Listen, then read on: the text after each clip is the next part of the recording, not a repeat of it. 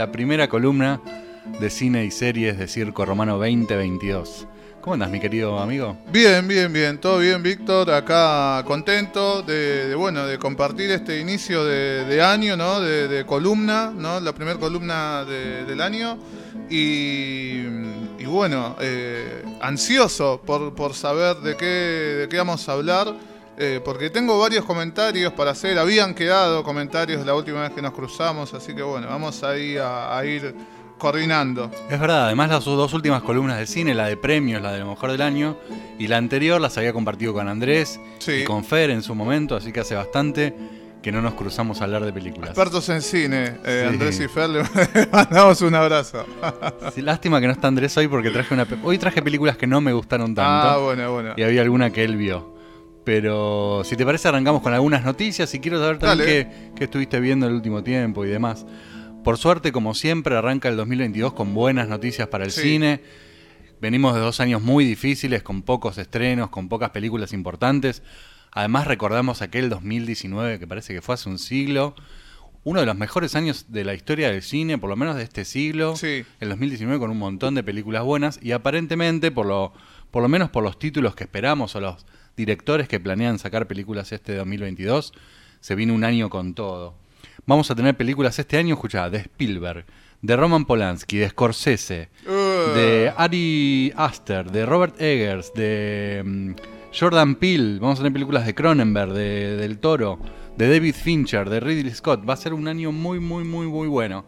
Y para mí uno de los puntos años, grandes del año va a ser la nueva película de un muy querido por esta columna, que es el señor Nicolas Cage, el mejor actor de la historia del cine, que ayer cumplió años y que en este 2022 nos va a sorprender porque va a ser de Drácula. Mirá. En una película nueva que va a salir, que no va a estar centrada en la figura del vampiro, sino en el ayudante de Drácula que se llama Renfield, eh, que va a ser Nicholas Holt, el, protagonista, y Nicolas Cage va a ser de Drácula. Y ya avisó que va a ser una locura como sus últimas películas. Eso te iba a decir. Sí, sí, sí. Hace unos años que él. Eh, está loco, está loco. Sí, sí, sí. Se convirtió en el nuevo Klaus Kinski y, nos regala una película buena tras de la otra. En el 2021 sacó tres películas, eh, algunas de ellas muy buenas como Pig, que, la nombramos también en esta columna. Así que se viene un año con todo. Eh. Voy, a, voy a hacer mi, primera interrupción. En la lista que nombraste de, de directores, ¿puede ser que estaba el de Midsommar o...? ¿O estoy delirando? Sí, sí, señor, sí, señor. Ese eh, Oster, ¿cómo es? Ari Aster. Los tres, para mí, los tres mejores directores del cine de terror eh, actual van a sacar películas este año. Ari Aster, que va a hacer eh, su tercera película, se va a llamar Nope. Va a volver a, protagonizar Daniel Kaluuya, que actuaba en Get Out, su primera película.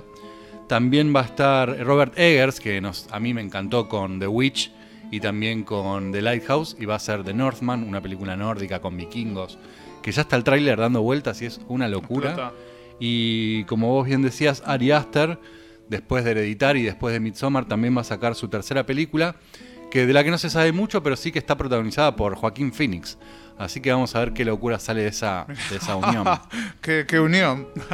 sí, así que es un año que vamos a esperar con muchas ganas. Se me vino a la cabeza Midsommar porque estuve escuchando algunos programas de radio en estos días y la nombraron así como recomendación y, esto de una película, digamos, de terror durante el día. O sea, como, como esa, destacar eso. Sí, tiene esa particularidad, es una película muy dura de folk horror, bastante parecida a lo que en su momento fue The Witch también. Eh, claro. Tomando esto de, la campiña como, no como elemento de, de belleza, sino al contrario, ¿no? De oscuridad también la oscuridad se puede dar de día y bajo la luz del sol. Así que recomendamos. lo hemos visto. Está en las plataformas, creo que está en Amazon Midsommar, así que a los que les gusta el terror recomendamos fuertemente. Sí, total, total. ¿Y vos qué estuviste viendo en estos Estuve viendo, mira, eh, para esto, no, te había contado, no te mandé ningún mensajito ni nada, eh, porque como cuento con un poco más de tiempo, un poquito más de tiempo libre, dije voy a hacer una tarea inspirado en las 20 horas que, hizo Pollo mirando eh, la, filmografía de Mariano Ginás, que no, no, justamente no estoy viendo eso, sino que dije algo que voy a recomendar, y recomiendo obviamente.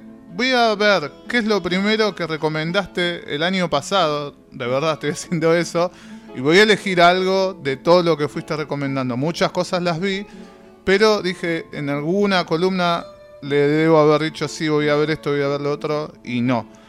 Por cuelgue, por falta de tiempo, por lo que sea. Y en, en enero del año pasado habías recomendado eh, de Stan, una serie, Sí. eh, que bueno, verla en este contexto obviamente tiene otro condimento. eh, y, y flashé, ¿viste? Dije, ah, qué, qué- qué interesante. A mí me gustan las, las películas así de tipo medias apocalípticas. Justamente eh, en- en- es conocida con el- por el libro de Stephen King que se llama Apocalipsis. Eh, es un clásico de, de Stephen King que tiene dos versiones. El tipo sacó su primera novela en el 70, después la reescribió más adelante. Y bueno, el año pasado sale a cabo esta muy buena serie de Stan, eh, si no me equivoco, protagonizada por Alexander Skarsgård, un gran actor, en el papel villano de Randall Flagg. Sí, una serie que me había gustado mucho en su momento y que pasó desapercibida porque era de una plataforma medio chica, ¿no? No, no sé, yo me metí. Mira, la plataforma en la que la comencé a ver, pero no eran ni de las más conocidas ni a palos. Estas medias raras, punto, no sé, eh, pero muy rara. Y bueno, igual vi solamente el primer capítulo, tengo que continuar viendo porque no estoy viendo ninguna serie actualmente. Eh, lo otro que vi comenzado, que, que me, me dormí, pero porque estaba matado, era... Esta, me voy de la primera recomendación del año pasado a las últimas, eh, de Car Counter, The Car Counter la pusimos entre lo mejor del año. claro, con- con Andrés. eh, que tengo que terminar de verla, pero la que vi completa y, y que incluso después estuve chusmeando un poquito en YouTube, digo a ver qué, qué les parece a otra gente, es Titán, que, que es, es difícil de explicar, no voy a spoilear nada, es difícil de explicar, pero sí coincido eh, con, con uno de los comentarios que vi eh, de, de críticos, de gente que estuvo en el festival, eh, de los primeros minutos, la, la belleza, porque creo que es la, la- la forma de calificar a los primeros, no sé si 10, 15 minutos por ahí, es, es algo tan artístico, de verdad, eh, la, la posición de las cámaras, ¿no? Todas esas cosas. La película arranca con un plano secuencia de 15 minutos. Entonces, una, una locura. eh, como que me voló la cabeza, ¿viste? Dije, uh, eh, después, bueno, el resto de la película dije que no voy a spoilear nada. es difícil de explicar, muy difícil de explicar. Para los que no están muy acostumbrados al lenguaje del cine, cuando se dice plano secuencia, se refiere a un plano que no tiene cortes, digamos, que está filmado de principio a fin, muchas veces siguiendo al personaje principal. Era algo que hacía en su momento también Scorsese, Kubrick, bueno, muchos. Eh, hay grandes películas hechas con un solo plano secuencia, como la, la soga de Hitchcock, pero en este caso eh, la utilizan para presentar al personaje principal de una película que debe tener la sinopsis más extraña de, de todo el año. Yo se las nombré por primera vez allá por mayo, cuando la película ganó el Festival de Cannes. Eh, una película de género bastante raro que gane un festival tan prestigioso como el de Cannes, pero entre que está dirigida por una mujer, eh, su segunda película, la primera ya había tenido gran repercusión, es una película francesa, Cannes es en Francia, hablada en francés, y actuada por el Darín francés. ya tenemos el Darín coreano, ahora El tenemos Darín el Darín coreano. francés. Eh, la verdad que para mí fue la película del año. La, la sigo sosteniendo después de todos estos meses. Me sigue pareciendo lo, lo mejor del año. La nombramos también con Andrés en la última columna como, como la mejor película del año. Es rarísima, Es rarísima, es es rarísima. inexplicable, es incómoda completamente, es bastante violenta. Sí, sí, sí, sí. Eh, es muy difícil de explicar, pero mm, creo que una película, o por lo menos para mí, que veo muchas películas, funciona cuando me, cuando me produce te, algo. te impacta. cuando me eh, impacta. Si la película pasa de largo y al día siguiente me la olvidé, no, cumplió su función. Y esta película sigo recordando las cosas que me produjo en el cuerpo. Hay muchos, muchos, muchas lecturas, mucho análisis, sobre todo una vez que terminaste de ver y quizás recordás qué es lo que viste, porque eh, es, un, quilombo todo lo que pasa. eh, y es como que entendés un montón de cosas, te, pones a pensar, ah, bueno, acá pasó esto y que lo otro. eh, muy, muy interesante. A ver, a mi vieja no se la recomendaría, por ejemplo, porque no va a cazar una, no va a entender nada directamente, como que se va a quedar así con los ojos abiertos y, ah, ¿y cómo sigue? Tiene una, no sé, una segunda parte, tercera, eh, pero eh, tampoco digo que no es, no es para un público en particular, pero es como que eh, hay que quizás entregarse y no esperar algo que sea, que tenga, no sé, un principio y un fin, quizás como muchos, yo todavía reconozco, a veces estoy acostumbrado a eso. De hecho, me voy a correr otra vez un poquito de, del tiempo. Eh, Green Knight, por ejemplo, el, caballero, eh, lo mismo. Es como una película rara que quizás si estás acostumbrado, no sé si esto es medio spoiler, quizás a que la película tenga un comienzo y tenga un final, pero un final claro, ¿no? Es como que quedás medio en offside. Pero, eh, bueno, los directores se pueden permitir hacer lo que quieran y está súper bien también. O sea, creo que también la gracia va por ahí. Sí, es verdad lo que decís. Creo que. Mm, justo en el caso que vos nombrás de Green Knight, para mí es una película que claramente tiene un principio y un final. Mm. Quizás podemos decir que tiene dos finales. Eh, como muchas otras películas han tenido en su momento. Pero es una película bastante sencilla. Quizás en lo que se parecen, tanto Titan como The Green Knight, es que son, y para mí son las mejores películas, son las que no explican demasiado. Bueno, las que no sobreexplican. Eh, las que te permiten a vos eh, cierto lugar para que vos completes con tu propia creatividad o con tus propias ganas. Eh, de, lo que falta de la historia lo podés completar. Y creo que eso ahí está donde está lo rico del cine. Las películas sobreexplicadas. Y hoy justamente traje dos que no me gustaron por sobreexplicadas. Eh, solo sirven para pasar el y tiempo. ahora va a morir. solo sirven para pasar el tiempo y que no está mal tampoco, ¿no? A veces uno quiere relajarse, ver algo que no le exija demasiado y, si está sobreexplicada mejor porque mientras estoy mirando el celular voy, voy pasando una película y pasando el rato.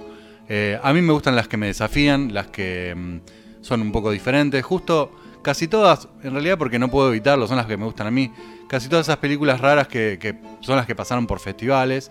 Y es ahí donde está quizás el nicho más creativo. Creo que en los festivales y en el cine de género es donde están las mejores ideas hoy por hoy. Y, por eso suelo traerlas. Porque para las películas de Netflix ya hay un montón de otros columnistas que, se dedican fervientemente a recomendarlas. Bienvenido Pablo Velázquez, la loca rola de la mesa. Hola, buenas. Bueno, muchas gracias Moro, Vic, Diego. Eh, nada, nada, me, pierdo escuchándolos, o sea, me, voy, me dan ganas de ver películas. Em, por eso, por eso te, invitamos a la mesa, porque también admirás las recomendaciones de acá del, sabio. Sí, sí, me interesa, a ver, concuerdo como dice Vic, eh, abundan por ahí la gente que te recomienda cosas que eh, están súper expuestas, porque tienen, están en Netflix o en algún otro, qué sé yo, en Prime, en alguna otra plataforma, si se quiere, eh, que tienen toda su publicidad mundial, pero mm, nada, tal vez eh, son cosas que, que, siguen ciertas estructuras dentro de lo tradicional. Yo recién lo escuchaba hablar a Víctor y, y claro, lo que yo entendía son esas películas como que rompen con, con la estructura estándar, ¿no? Obviamente, a ver, un principio va a haber, pero tal vez no es esa estructura de principio eh, desarrollo, no sé, problema, desenlace, final, sino que como te juegan, te van, te vienen, no sé, en ese sentido la película que tal vez más me, me costó el bocho en su momento, hace muchos años, fue Memento. Eh, pero nada, es interesante y está bueno, justamente es eso, ¿no? como dice Víctor, que te desafían, ¿no? Un poco a la interpretación y también te dejan jugar un poco con, con la imaginación. Está bueno según los momentos, ¿no? Hay veces que capaz querés algo más pochoclero, entre comillas se dice, eh, pero cuando tenés ganas de ver algo bueno, bueno, justamente va por ahí. Capaz que me cuesta sentarme a ver ciertos géneros del cine porque estoy más acostumbrado a elegir algo que me haga reír o algo, no sé, que me haga flashear, vamos a decir por así. También. Pero te das cuenta cuando una película es buena cuando justamente comparto te genera algo, cuando de repente te atrapa. Cuando no importa el género, vos la ves y decís fa y te enganchás y te vuela la cabeza. Así que nada, muy, muy interesante lo que estoy escuchando. Me, voy a permitir la última. Va, miento, sigo la última interrupción a Víctor. hoy es libre, hoy es libre. Eh, Pablito, eh, la pregunta que me hizo recién a Víctor, lo último que estaba viendo, estaba contando yo, ¿vos qué fue lo último que estás viendo? ¿O lo último que viste? Eh, Sinceridad, pasa, sinceridad. Víctor está muy cerca, me va a dar un saque, me va a dar un derechazo, un Jamás, izquierdazo. jamás. Últimamente lo que estoy viendo, pochoclero, para pasar eh, los ratos, para relajar, para mirar el celular mientras que mientras que miro Mientras para- la o para comer, estoy viendo Betty la Fea, Sí. la serie más buena de toda Bogotá, más exitosa de toda Colombia. Eh, que bueno, sin joda, según los récords Guinness, es la serie más exitosa del mundo, que tiene como 27 readaptaciones. En otros países, tipo Rusia, tiene su Betty el Ah, Feo mirá. o Betty la Fea. Estados Sí, tuvimos Unidos, acá eh, también nuestra y, versión. Y nada, es una serie que ya vi en su momento por una cuestión de que me gusta lo bizarro, me gusta reír también por momentos. Hay momentos que me quiero matar, que digo que estoy mirando, y hay momentos que digo, fa, se zarpan, cómo juegan. Eh, pero después no, no estoy viendo nada. Hace rato que estoy un poco desconectado con, con las películas. Tengo una lista larga de películas recomendadas por Víctor para ver, que las tengo ahí en la galera, pero me pasa como que a veces recaigo muchas veces en lo mismo y por eso me gusta escuchar y para, bueno, para, para anotar, ¿viste?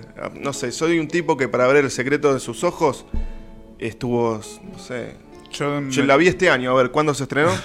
En el 2009, hace Ahí está, listo. 12 años. yo lo habré visto hace cinco. Me, las guardo en el freezer, como decía Joey Triviani, me las guardo ahí y, y espero el momento cuando me pinta, así que, que nada, estoy, estoy ahí hambriento de, de cosas nuevas, la verdad. Hoy, hoy viene con todo. Está bien, nunca es tarde. Mirá, ya en el- lo que va de la columna se me ocurrieron dos próximas columnas. Bueno. Una vamos a hablar en algún momento porque estoy haciendo una, una- un, un revisite a, la a la literatura de Stephen King. Me encapriché con que creía que había le- leído toda la bibliografía de Stephen King. Y cuando saqué la cuenta había leído 23 novelas. Y dije, bueno, ¿cuántas tendrá? ¿26? ¿30? 66 novelas tiene Stephen King. Así que me hice la lista, empecé a bajar y estoy leyendo, leyendo, leyendo, leyendo.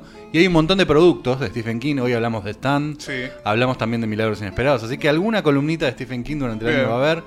Y recién decías El secreto de tus ojos. Y me gustaría también hacer alguna columna de películas argentinas demasiado buenas y que quedaron en el olvido, que pasaron muy desapercibidas. Ayer hablaba con un amigo de mm, La Cordillera, que creo que hablamos acá. Pero que también pasó un poco con el Darín argentino. Sí.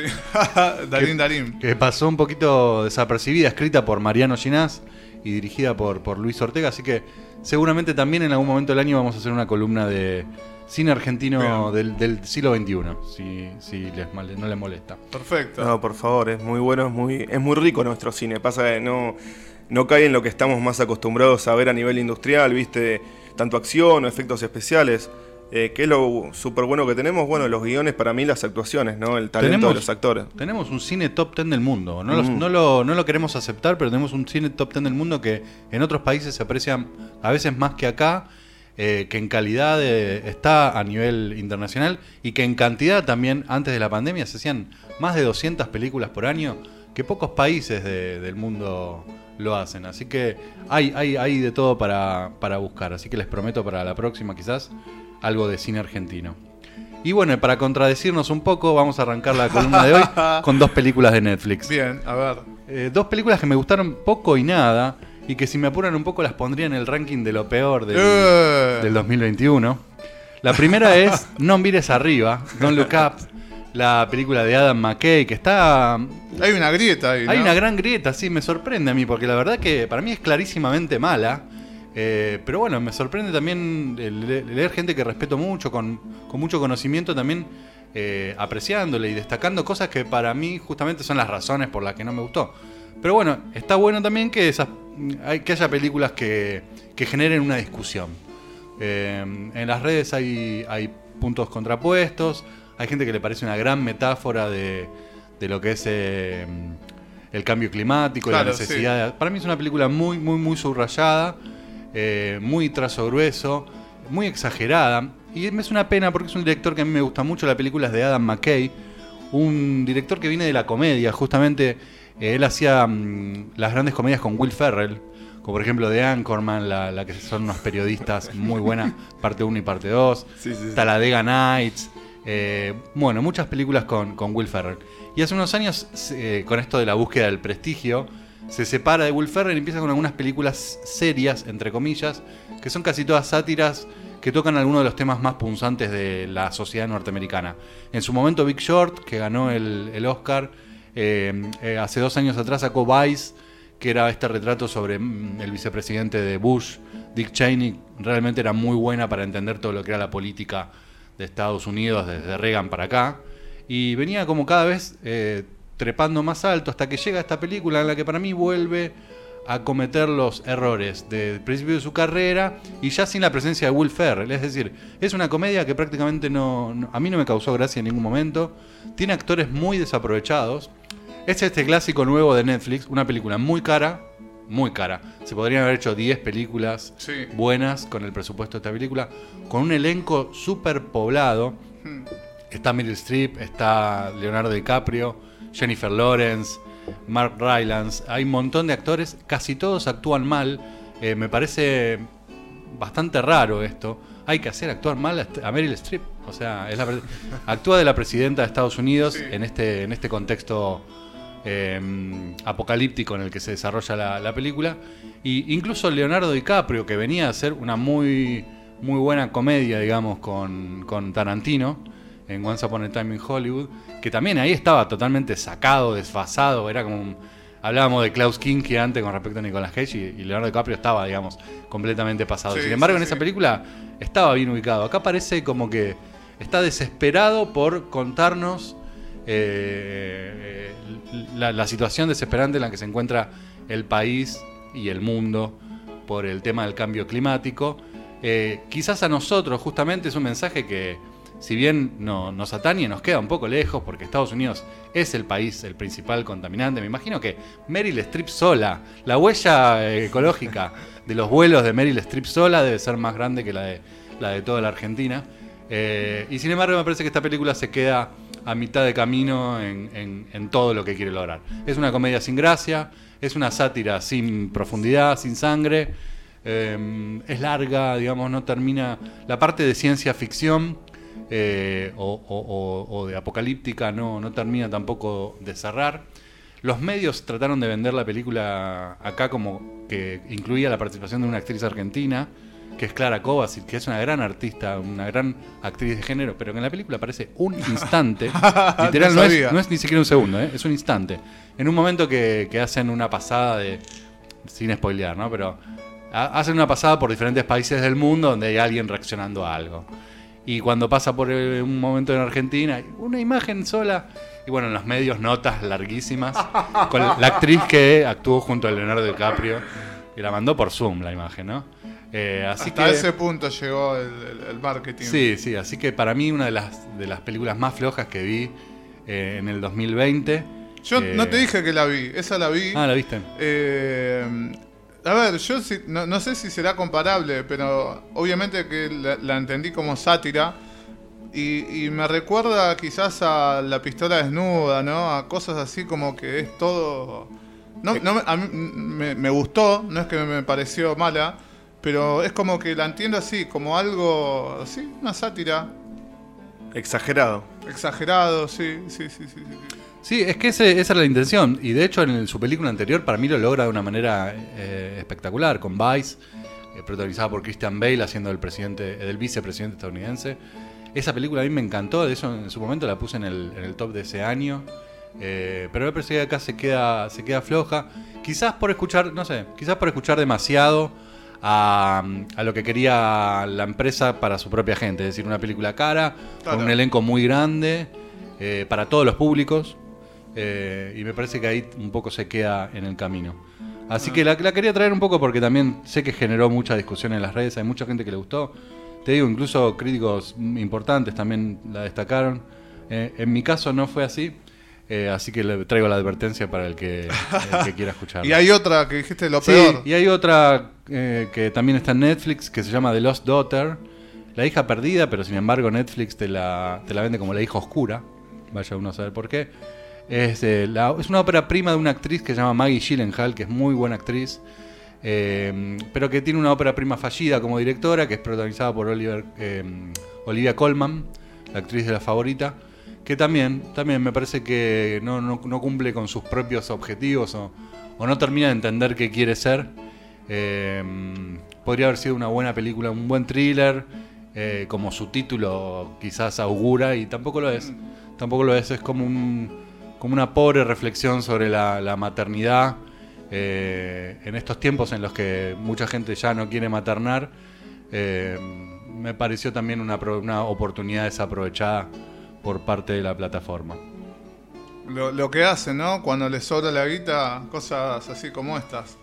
Sí, bueno, la verdad que hay que reconocer que si, que si hay algo bueno que está haciendo Netflix en este momento es tirando plata para todos lados. A muchos directores importantes que no tienen lugar en otras. En, en otra. Porque ya lo venimos hablando, ¿no? El cine realmente se está muriendo.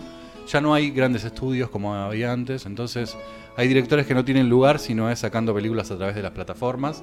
A veces sale bien, como en muchas oportunidades. De hecho, hay dos películas muy buenas que, que no las vi todavía, pero sé que son muy buenas y que quizás las traiga para la próxima columna, que están también en Netflix. Una es de Pablo Sorrentino, que se llama La mano de Dios, que gira un poco alrededor de la figura de Maradona en Napoli. Y la otra es The Power of the Dog, El poder del perro, una película de Jane Campion, que es una directora mm, ganadora del Oscar muy, muy, muy interesante, un western. Pero ambas no las vi, sé que podrían haber estado en lo mejor del año. A veces pasa, viste, que se te termina el año no pudiste ver la cantidad de películas No, no, que obvio, querías obvio. y quedaron fuera del ranking, así que quizás esas dos estén en la próxima columna y termine diciendo qué buenas películas las que sacó Netflix. Repechaje. Está bien, está perfecto. Bueno, y mm, revolviendo un poquito al, li- al listado de lo mejor del año, estuve repasando las que, por lo menos para las que fueron para mí las 10 mejores, y de todas, de 9 de ellas ya había hablado en esta columna. Sin embargo, hay una que no, es la rara de esta columna. eh, esta es para los amantes del terror, sí o sí. Una película rarísima. Ahí levantan la mano ya. Vamos, sí, a vos te va a gustar. Hay que verla con tiempo porque es con subtítulos. Es una película coreana filmada en Tailandia. Venimos hace tiempo hablando del cine coreano, de lo bueno que está, del gran nivel que tienen, de los grandes directores. Hace unos años, eh, un director co- eh, coreano de nombre difícil de pronunciar había sacado The Wailing, eh, que fue una de las películas que además me gustó en el 2018. En este caso se mudó a Tailandia, se juntó con un director tailandés y juntos hicieron esta película que se llama The Medium, que bueno, como su nombre indica, trata un poco de estas personas que tienen esta capacidad extra de Sí. poder comunicarse con, con ciertos espíritus o con ciertas presencias. Todo esto en el contexto de la Tailandia rural, ¿no? Imagínate selva, imagínate mm, lugares inaccesibles. Y es una película muy, muy, muy, muy interesante, dirigida por un tal Van John Pisaktaknakun, Ah, con unos nombres muy interesantes que tienen los. los lo voy a buscar en. Instagram con ese nombre. Y mm, la película arranca como presentada como un documental. Eh, casi como si fuera una versión nueva de, de Blair Witch. Cámara en mano, Mm. eh, entrevistando a diferentes personas eh, con estas capacidades en la Tailandia rural y a partir de ahí se va transformando, va pasando por distintos géneros, tiene como tres partes muy, muy, muy diferenciadas, por distintos géneros dentro de lo que es el terror, para terminar en un despiporre absoluto de violencia, de demonios y, y de imágenes muy fuertes. Como decíamos antes de Titán, es una de las películas que me dio las imágenes más fuertes de- del 2021. No apta para los que les eh, lastime ver a animales en, sufriendo, porque realmente tiene escenas muy crudas con perritos. Sé que hay gente que no le gusta. Ahora levanto la mano. Hay yo. gente, que antes, hay gente que antes de ver películas van a un sitio que se llama, eh, creo que se llama Did the Dog Die, que te- lista todas las películas y te avisa si hay algún perrito que se muere en esa película, para que vos lo sepas. Abro, abro paréntesis para contar una anécdota cortísima. Estaba, me tomé el tren en, en Bolivia y tenías eh, una tele directamente en- para ver en, en- en un sector de- del tren y yo no sabía que era la película. Bueno, arranca, era una película de guerra yankee y arranca mostrándote el perro, este que lo otro, los cinco minutos muere el perro y ya está, no la, quiso seguir viendo. Por eso yo aviso, si, si son muy amantes de los perros, tengan cuidado con The Medium, porque tiene imágenes muy fuertes. Pero para mí, eh, una de las mejores películas de terror, de, sin duda, del año. eh, y, de- y en general también. Este, está entre en mi top 10, eh, publicado en redes. Sí, sí, sí. Así que mm, recomendada. No la van a encontrar fácil. Eso te iba a decir, porque no, no me suena ni el nombre. No, no la van a encontrar fácil. Está ahí eh, eh, para bajar de los torrents o para ver en alguna página. No la recomiendo ver en páginas esta porque tiene el problema que tienen muchas películas extranjeras y es que los subtítulos que ya traen pegados no te das cuenta que no reflejan lo que están diciendo los personajes. No son fieles a. Pasa algo parecido a lo que pasaba con el, con el juego del calamar. Que los subtítulos estaban tan mal que no, no, no, no, no se condecían con lo que estaba sucediendo. Bueno, con las versiones de Medium pasa eso, pero si te la bajás de los torrents, con los sobre todo si la ves con subtítulos en inglés si podés, y si no buscando un buen subtítulo, es una película muy, muy, muy recomendable.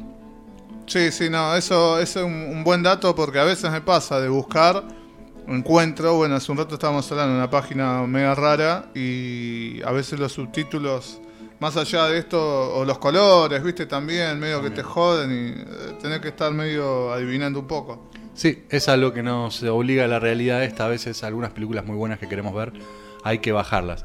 Y eso me pasó también con la próxima recomendación que traigo. Esta también es, es una cosa rara. Es un documental. eh, habla sobre comedia, que hablamos hace un ratito de comedia. Sobre. Es la historia de una película que nunca se hizo. Está dirigida por Peter Medak, que es un director canadiense muy importante, que dirigió Al final de la escalera, un clásico del terror de Changeling de los años 90. Me no, suena. perdón, del año 80. eh, uno de los clásicos más grandes del terror. Y después de hacer esa película, él tenía el sueño de hacer eh, una comedia con su actor favorito, que también es mi actor de comedia favorito, si es Peter Sellers. Eh, el, el actor del- del- Sí, sí, de sí. la Pantera Rosa, de La Fiesta Inolvidable. Un gran comediante inglés, te diría el Olmedo de ellos. o, o Olmedo es el, nuestro Peter Sellers. Un personaje de estos que. mm, Algo que decía también Olmedo y también decía Peña de sí mismo. Como que no había eh, una persona llamada Peter Sellers, sino solo había personajes que habitaban en ese cuerpo. Eh, y justamente este documental no es sobre el actor, sino sobre la persona y sobre lo difícil que era trabajar con Peter Sellers. La película se llama The Ghost of Peter Sellers y habla de una comedia de piratas que se intentó hacer en el año 80 y pico. eh, que tuvo problemas desde el día 1 porque se intentó filmar en, Malta, obviamente una película filmada en alta mar, en un barco pirata, eh, el clima no ayudaba, bueno, pasaban un montón de cosas y además Peter Sellers, que era una persona imposible, era muy, eh, tenía muchos problemas. Después con el tiempo se supo que tenía problemas de salud mental que nunca se trató, pero en ese momento era como un hijo díscolo de, del cine. Todos los directores sabían que era una persona complicada con la que filmar, desaparecía por, por momentos, se iba, eh, sin adelantar demasiado, pero en un momento finge un, un infarto para no filmar más y desaparece de, Malta. Eh, es una película muy interesante en la que este director trata de sanar esa herida que le quedó. Peter Sellers murió unos años después, dos o tres años después, eh, después de filmar desde el jardín su última película. Eh, y desde entonces este director quedó con esa herida abierta de no haber podido terminar nunca esa película. Así que la trata de, de sa- subsanar con este documental muy interesante de Ghost of Peter Sellers, que también no salió en ninguna plataforma. Eh, aproveché que podía bajarla del torrent para volver a verla. Porque no es nueva, es del año 2018, pero mm, habla de esta figura tan interesante que, obviamente, como estamos hablando de un actor de los 70s, para la mayor eh, parte de la gente quedó en el olvido o, o lo recuerdan por sus papeles más, más populares, como el de, el de La Pantera Rosa, pero que es un actor muy rico, que tiene una, una filmografía muy, muy interesante. Tiene un- tres películas con Stanley Kubrick, que son muy buenas, que son Lolita, eh, Doctor Strangelove. Realmente es un actor eh, para, para seguir y para ver toda su filmografía y reírse un montón, porque es el, rey del humor físico. Eh, yo creo que, además de. Siempre se caracterizó para hacer muchos personajes. Tiene películas donde hace por ahí más de 20 personajes él solo. Eh, así que recomiendo mucho toda la filmografía de Peter Sellers y si tienen ganas también de ver este documental. Repetinos el nombre, Víctor. The Ghost of Peter Sellers, el fantasma de Peter Sellers, siempre presente en la vida de este director Peter Medak, que bueno, ya se puede morir tranquilo porque logró hacer este, este documental. Y bueno, y para cerrar les traje dos pequeñas series. A ver. Eh, es algo de lo que estoy viendo este año, eh, si bien son series que salieron en- a fines del 2020. Una es de HBO, se llama Station Eleven y mm, está protagonizada por Gael García Bernal, eh, por Mackenzie Davis eh, y algunos otros actores jóvenes conocidos.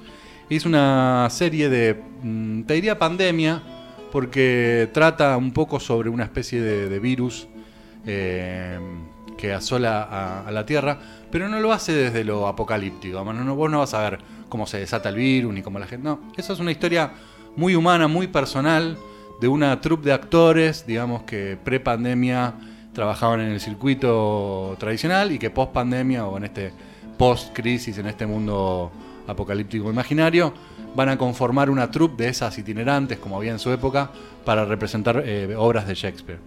La, la serie está buenísima, son solamente ocho episodios, es una miniserie, te diría.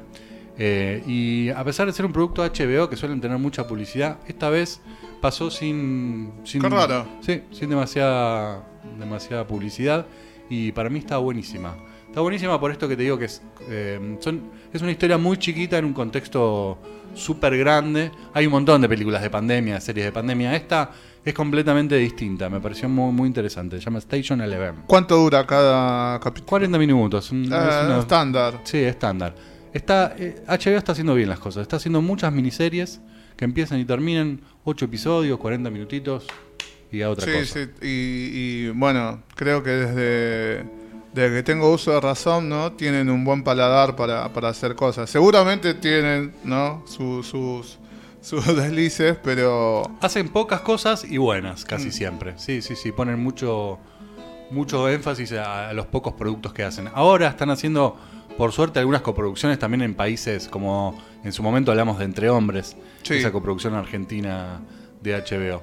Pero más allá de eso, sus productos que suelen salir en primavera o en, o en otoño, digamos cruzado, ¿no? Cuando es primavera allá es otoño acá, pero suelen salir de sus grandes productos en esos dos momentos. Esta fue de la primavera pasada, eh, primavera nuestra, y ahora en otoño se viene una nueva saga de, de- nuevas series de, de HBO que va a dar que hablar. ¿eh? Te digo que vienen unos, unos nombrecitos importantes, por ejemplo la nueva Game of Thrones. Mm. Mirá. Eh, no, me- estaba recordando de los tiempos que. Porque hace, hace un rato hablábamos con Víctor de que tuve eh, casi todas las consolas de videojuegos. Y también, dentro de mi círculo de amigos, eh, fui una de las primeras personas que tenía cable.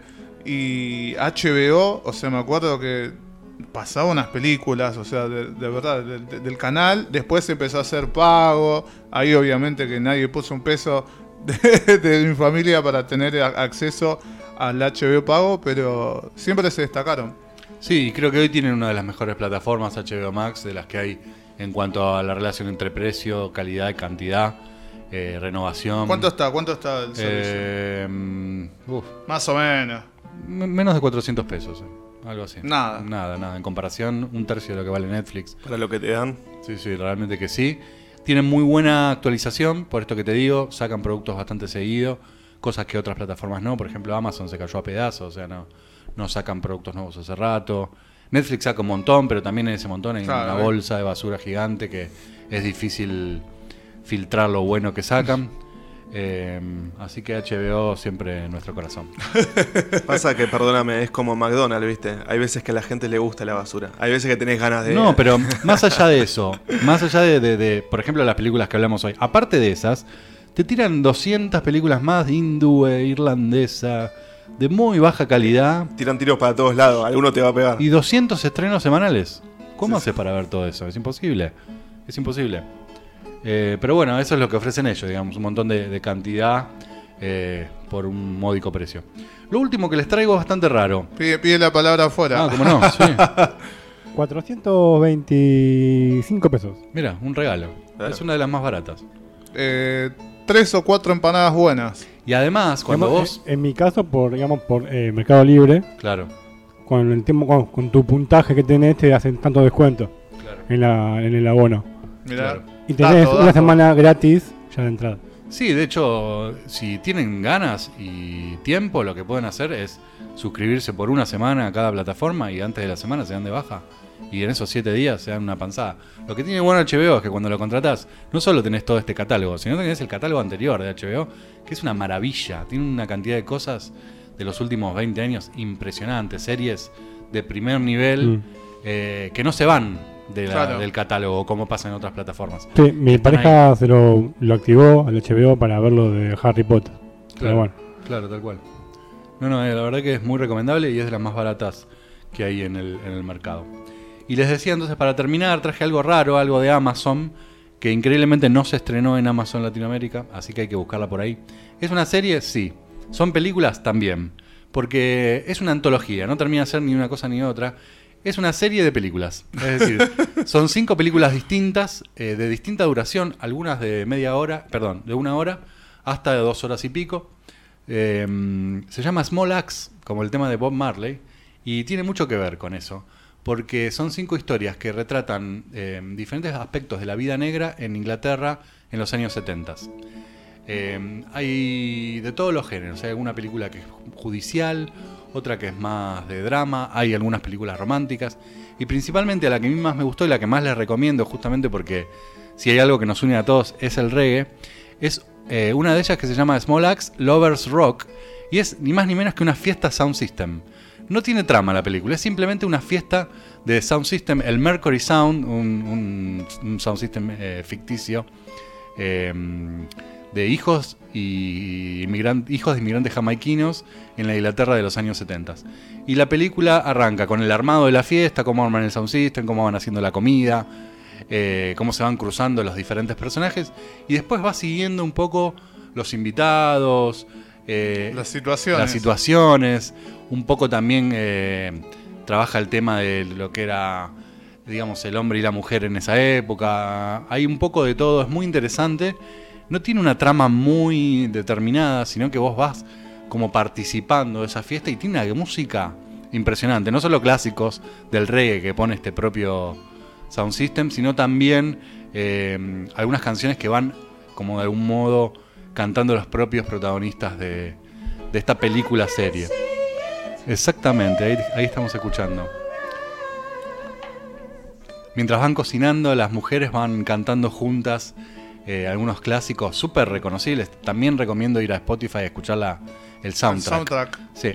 Esta serie o, o película, o mejor dicho, esta serie antológica de películas está dirigida por Steve McQueen, el negro Steve McQueen, porque hay, una, hay un actor muy famoso. Vale la aclaración. Hay un actor muy famoso de los años 70, es Steve McQueen, Hmm. eh, pero este es el director negro, que lo pueden conocer, por ejemplo, por 12 años de esclavitud, una de las mejores películas que retrata la esclavitud en los últimos tiempos, y también en los últimos años hizo Widows, que es una película noir, un- una película de, de crimen y de robos, eh, protagonizada también todas por mujeres. Es un director muy, muy interesante y que trajo este producto híbrido, ¿no? No termina de ser una, una serie porque sus películas son independientes, no se repiten actores, no, no se repiten los géneros, simplemente lo que lo- los une es eh, que retratan diferentes aspectos de la vida negra en Inglaterra, que es algo poco visto, me parece por lo menos por mí eh, bastante poco visto. Así que mm, súper recomendable. Por Eso lo- me, me habías pasado data vos. Sí, Todavía no sí, vi. sí, sí. Hoy puede ser un buen día. Por lo pronto recomiendo arrancar por Lovers Rock, eh, la fiesta Sound System. Solamente dura 60 minutos, escuchan muchísima buena música y disfrutan de este ejercicio de cine diferente. Van a ver que no tiene un, hilo conductor o una trama. En este caso ni empieza ni termina. Este, está ahí en el medio y vos participás como alguien más presente en esta fiesta. Ujú. Te deja, busca reflejar eh, realidades. Sí, sin duda. Dan ganas de, de armarse uno, fumar algo, Eh, tomar algo. también. Da ganas de ir a la fiesta.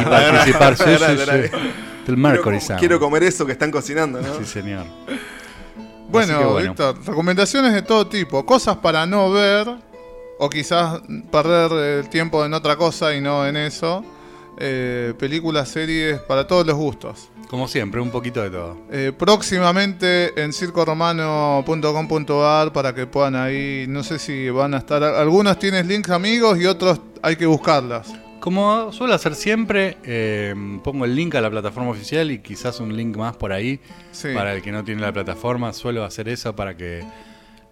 Queremos que la gente vea las películas. ¿no? Obvio, obvio, obvio. ¿Qué quilombo eh, en los Smart TV que tienen navegador entrar a una página amiga? no, muy porque difícil. como no tenés el mouse con el control se te da para, para cualquier lado. Estos quilombos de gente con Smart. es, es parte también de, de la mano del negocio de las empresas que se Sí, ayudan entre no, ni ellas, hablar, ni ¿no? hablar. O sea, de Y parte del éxito negocio. también, ¿no? Parte del éxito es que quedan cómodas. Pero a nosotros no nos importa el negocio, eso es problema de las productoras y de las empresas. Sin A nosotros nos importa. Que vean las películas, sí. sí. Obvio, obvio. Se, eh, ¿Se le puede poner mouse a la tele? A ver si acá saben o no. Tiene puertos USB las- los Smart, pero ¿te funcio- funcionaría? ¿Saben? Lo Es que, una pregunta loca. Que por ahí lo que se sugiere hacer es, eh, cuando tenés el celular conectado al- a la televisión, Ah, tenés razón. es navegarla desde el celular y una vez que ya, ya arrancó, mandarla a la pantalla. Tenés Porque el razón. problema no es tanto el mouse, sino la cantidad de publicidades que suelen tener. Tenés razón también. Así que también lo otro que sugerimos es que si van a utilizar un navegador, ejemplo Chrome para, para las Mm. páginas amigas, bajarse alguna extensión como el AdBlocker, incluso el estilo el tip, también hay un AdBlocker para YouTube, para que no aparezcan más las publicidades de la reta ante los videos de, YouTube. Se instalan las, las dos cositas y chau, nunca más una publicidad. Bien, bien, bien, bien. Interesante para la próxima columna de tecnología y aplicaciones de Víctor. Así es. Gracias, Víctor, como siempre, por la data.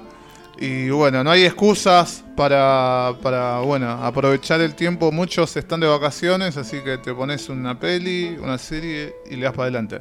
Gracias, Víctor. Gracias a ustedes.